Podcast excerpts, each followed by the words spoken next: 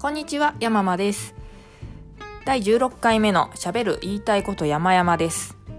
え今回は私があの、マネ会というメディアに記事を書かせていただきましたので、その報告及び寄せられたハテナブックマークコメントをこの場で初めて読むということをやります。はい。あのーハテナブックマークコメント略してブコメは結構私は傷ついちゃうので読めないという癖がありましてでもね今後に生かすためには嬉しいコメントも耳が痛いコメントも全部読んで成長？ん？ステップアップしなければと思いますので一人で読むと泣いちゃうのでこのポッドキャストを収録しながら読んでみると。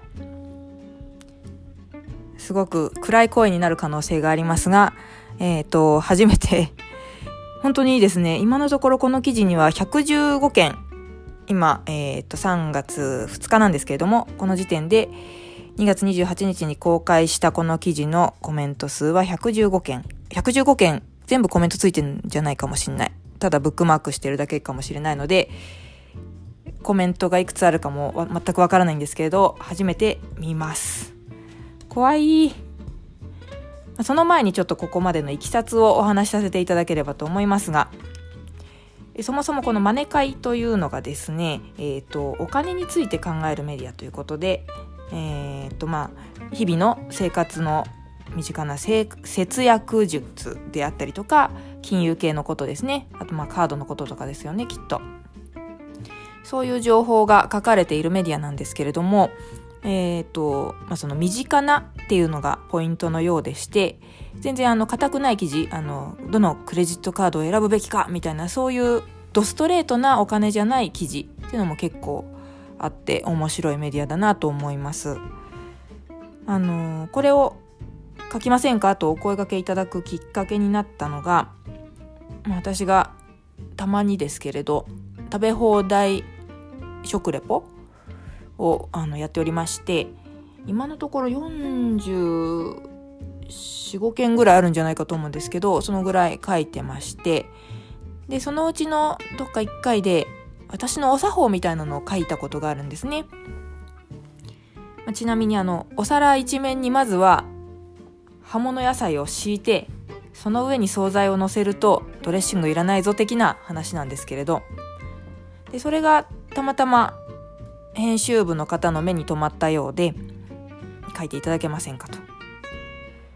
ただですよお金に関するメディア×ビュッフェこれを組み合わせるとどれだけ元を取れるか的な話になるんじゃないかなと、えー私はあのビュッフェで元を取るのは不可能だと思っていて単純にお金の意味で。それをやるとすごくあの時間がもったいないというか虚しい食べ放題になっちゃうのであまり好きではないです。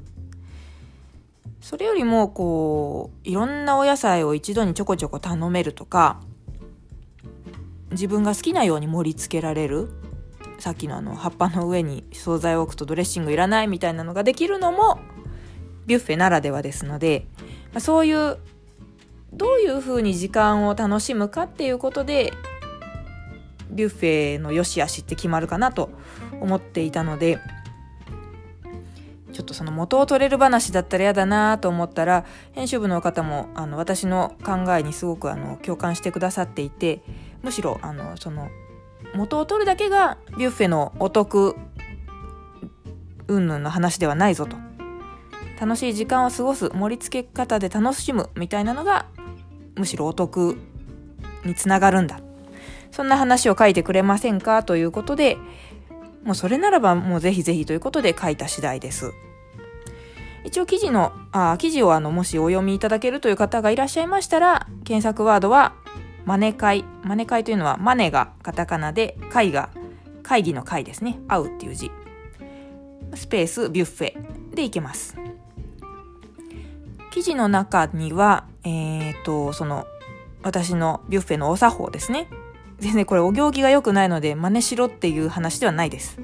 単に私が一人で食べ放題に行きまくってこの食べ方こそがもうあの絶対自分を裏切らない食べ方だっていうふうに気づいたそれだけのことを書いておりますであとは自分がよく行っていたお手頃価格のビュッフェのお店というのをいくつかご紹介してます。そういう記事です。はい。で今から寄せられたコメントを見ていこうと思っております。ちょっと待ってくださいね。開いてますから。いやでも本当自分が好きなことをウェブの世界でどんどん言っていくっていうのはリアルな世界でもそういうふうにした方がいいと思いますけれどもウェブというのはどこで誰が見てるかわからないのでそれが悪い意味にも炎上とかそういうのにもつながるでしょうけれどあのやりたいことを発信する場としては本当に素晴らしいなと思う次第です。あのポッドキャストだってブログで私がポッドキャストやりたいって言ったことで佐々木翔吾さんとのきばキャストというライフハック系のポッドキャストをやる機会にもつながりましたし実はあのポッドキャストに関しても記事を書く機会がありましてちょっとそれも宣伝させてください。えっと、私のネットっていうニュースサイトがあります。そちらもですね、えっと、なんか節約術とか最近書かれているんですけども、えっと、ウェブライフの、インターネットライフの楽しみ方みたいなのをいろんな方が書いています。で、その中で私はポッドキャストについて書きました。こちらをもしご覧いただけるようであれば、私のネット、なんで出てくるかな、ポッドキャストかな？他にポッドキャストのこと書いてる方はまだいらっしゃらなかったんで、私がポッドキャスト好きになるきっかけであったりとか、おすすめの番組、そんなものを書いております。結構いろんな方が面白い記事書かれてたんで、ぜひぜひ。そうですね、ポうん、私のネットポッドキャストで出てきますね。4記事目ぐらいかな。こちらもあの、突然編集部の方から、ツイッターの DM 宛てにお問い合わせをいただきまして、だからそのツイッター DM を開放しとくっていうのも結構有効だなと思いました。もし何かこう自分の好きなことを大きな声で語りたいっていう方がいらしたら DM 開放っていうのも一つ手だなと思います。なんてことを話しながらハテナブックマークに向き合うのをちょっと先延ばしにしたんですが今はいクリックしました。おー怖い。怖い。どうしようかな。人気のコメントを見るべきか全てのコメントを見るべきか。115つったって全然コメントはきっとついてないんだろうな。じゃあちょっと全てのコメントで全部見てみよう。だから3月2日現在寄せられてるコメントですね。モーヤンカレー。あそうです。あの記事の中でモーヤンカレーのランチビュッフェ。たった1000円でめちゃくちゃいろんなものが食べれるし本当に私はあそこのカレーが一番好きなのでもう天国。今は1080円か。ちょっとそれを書いたんですけどそこへの共感が。嬉しいですね。モーヤンカレー美味しそう。シュラスコ美味しそう。あシュラスコ。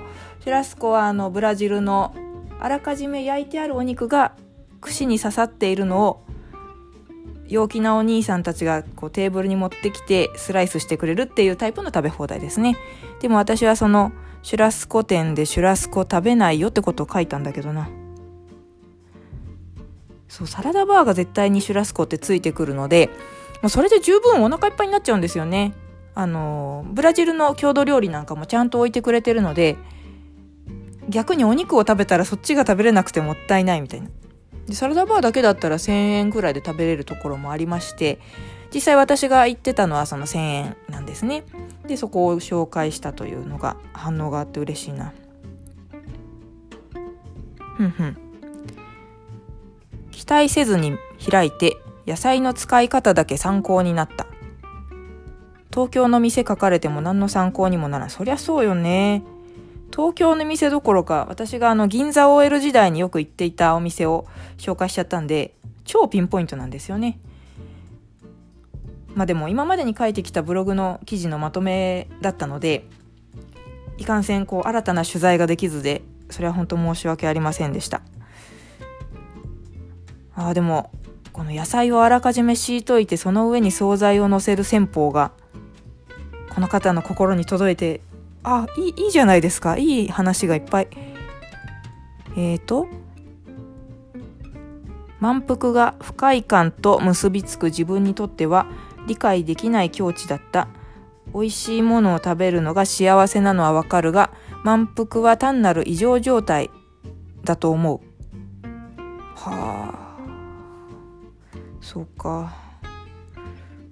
別になんかあのディスられてはいないんですけど単純にこの人のね思ったことのメモですからそうハテナブックマークというのはあくまでもコメントをしようと思って使ってる場ではないんですよね。自分のそのブックマークにメモができるよっていうものですもんね。だからこれはその人のメモなんですけどその満腹が不快感に結びつくんだけどビュッフェの私の記事を見てくれたっていうむしろこれは嬉しいじゃないですか。どうしよう私の超ファンだったりしたら。絶対そんなことないけど。えーと。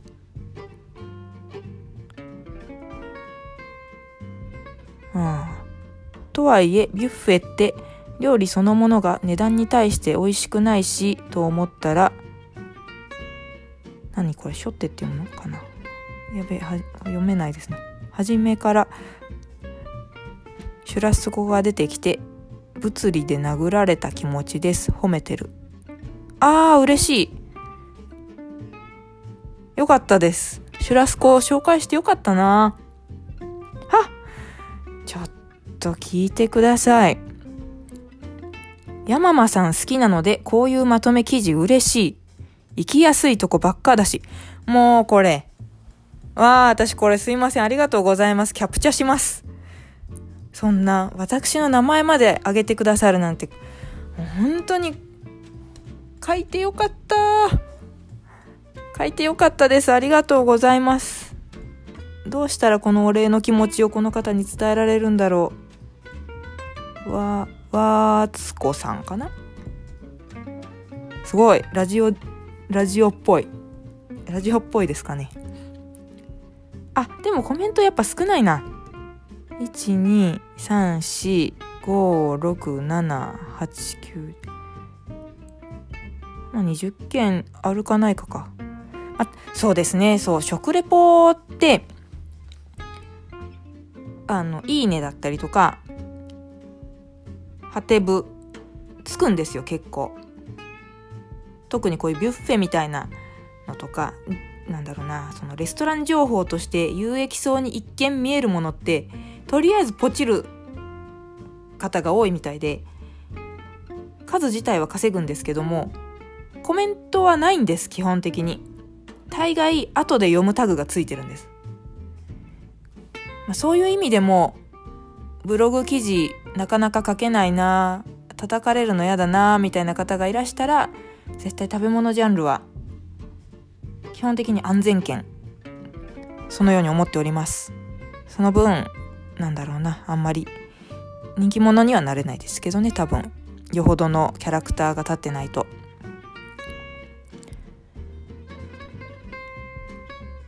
いやーよかった。いいこと書いてあって。ありがとうございます。また山間さんの記事好きですとか書いてもらえるように頑張ろうって素直に思いました。うーんちょっとでもね今ちょうど自分のライティング力文章構成力うん結構スランプというかなんでこんなに書けないんだって思うことがすごく多くてこのまさに今お話ししていた記事なんかも構成が結構大変で読み直せば読み直すほどなんでこんな下手くそな書き方してんだろうって思っちゃって。でまた翌日見るとなんでまたってなんかね一晩寝かすと毎回変に見えてきちゃってすごい悩んだんです。編集さんが結構うまくリードしてくれたので本当に助かりましたけど。うん。せっかくブログっていうメディアが自分のねメディアっていうにはあのおこがましいですけども書く場があるからそういうところでどんどんあの練習していきたいなと思います。うん。でもね自分らしさみたいなのも残せたらいいなと思うんですけどね。そもそも自分らしさって何だっていう話なんですけれど。はい。えーとああでもよかった。こんなに楽しい気持ちでこの収録を終えられるとはマジで思ってなかったです。よかった。なんかまたこういうこれを撮りながらなんかするっていうのもしてみたいなと思います。ああ一人で見るの怖かったんでお付き合いいただいて本当ありがとうございました。おかげさまで楽しく読めました。万が一辛いことが書かれていても一人で読むよりは絶対大丈夫だったと思います。ありがとうございます。またこういうことやらせてください。では今回はこれにて失礼いたします。